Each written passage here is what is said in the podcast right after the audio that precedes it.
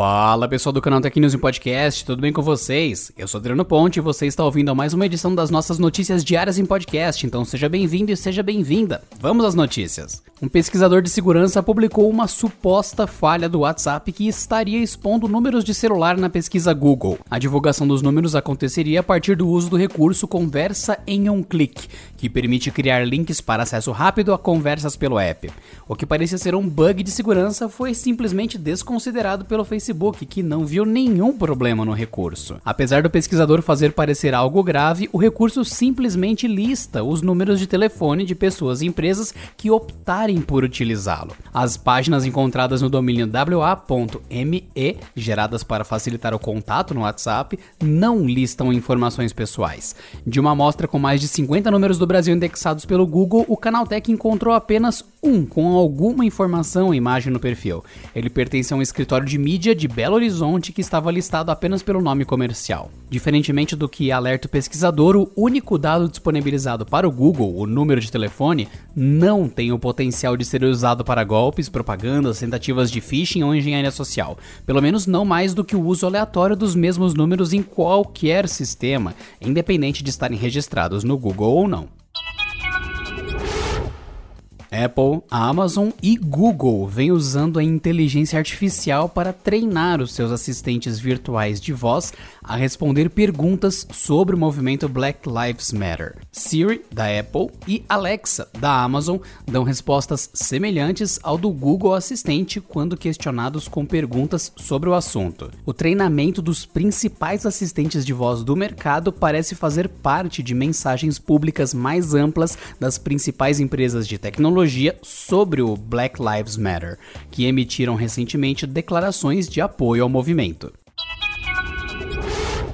Os estádios vazios serão uma realidade dura no futebol mundial daqui para frente enquanto a pandemia do novo coronavírus não for controlada. Apesar disso, as ligas e canais detentores dos direitos de transmissão na Europa têm atuado para minimizar esse problema e dar um pouco mais de emoção aos jogos. Um deles é a Sky Sports, principal canal a cabo do continente, que recorrerá aos games para ter uma transmissão mais próxima do que estamos acostumados. A emissora fechou uma parceria com a EA Sports para utilizar os efeitos sonoros de FIFA 20 durante as partidas da Premier League, que retorna no próximo dia 17 de junho. Para quem está habituado com o simulador de futebol, a Liga Inglesa é uma das que tem suporte total do jogo, ou seja, a ambientação, estádios, times e jogadores foram feitos com o máximo de detalhamento. Entre as principais ligas europeias que já voltaram às atividades estão a Bundesliga na Alemanha, a Liga NOS em Portugal. Já a La Liga na Espanha, a Premier League na Inglaterra e a Série A na Itália são as próximas. Nessa segunda-feira, Jae Yong Lee, atual líder do Samsung Group, compareceu a um tribunal na Coreia do Sul para ouvir a decisão a respeito de acusações contra ele, que incluem fraude contábil e manipulação de ações. Com isso, o executivo pode voltar a ser preso após dois anos em liberdade.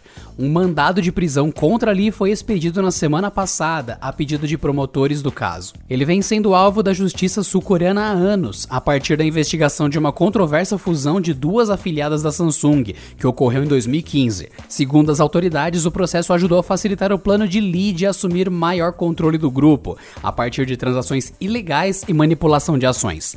Jae-Yong Lee, de 51 anos, está à frente da Samsung desde 2014, quando seu pai sofreu um ataque cardíaco. Hoje, a receita do conglomerado é analisada separadamente da Samsung Electronics Corporation, cujo faturamento anual sozinha equivale a 12% do PIB da Coreia do Sul. A audiência em que o executivo esteve presente nesta segunda-feira durou mais de oito horas. Na saída, ele não respondeu às perguntas dos jornalistas. A decisão sobre seu destino está prevista para ser anunciada até amanhã, dia 9 de junho. Um dos aplicativos de videoconferência do Google, o Duo, agora permite convidar participantes para chamadas via links. O recurso tinha sido descoberto no final de abril e começou a ser disponibilizado para os usuários do aplicativo. O link é mostrado após a criação de um grupo de chamada e pode ser copiado ou compartilhado para outro aplicativo, por exemplo, um grupo do WhatsApp, caso surja algum motivo para não usar o app do Facebook. Além da tela pré-chamada, o link também pode ser encontrado durante a reunião, bastando tocar no menu do app e depois na opção compartilhar link.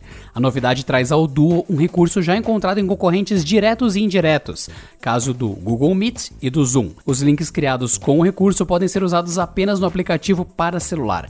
As funcionalidades estão sendo disponibilizadas em fases, portanto não será liberada para todos os usuários de uma só vez. E por hoje é só, pessoal. Nos falamos na próxima terça-feira em mais uma edição do canal Tech News em Podcast. Se cuidem e até lá. Este episódio contou com a apresentação de Adriano Ponte, roteiro de Rui Maciel, edição de Vicenzo Varim e editoria-chefe de Camila Rinaldi.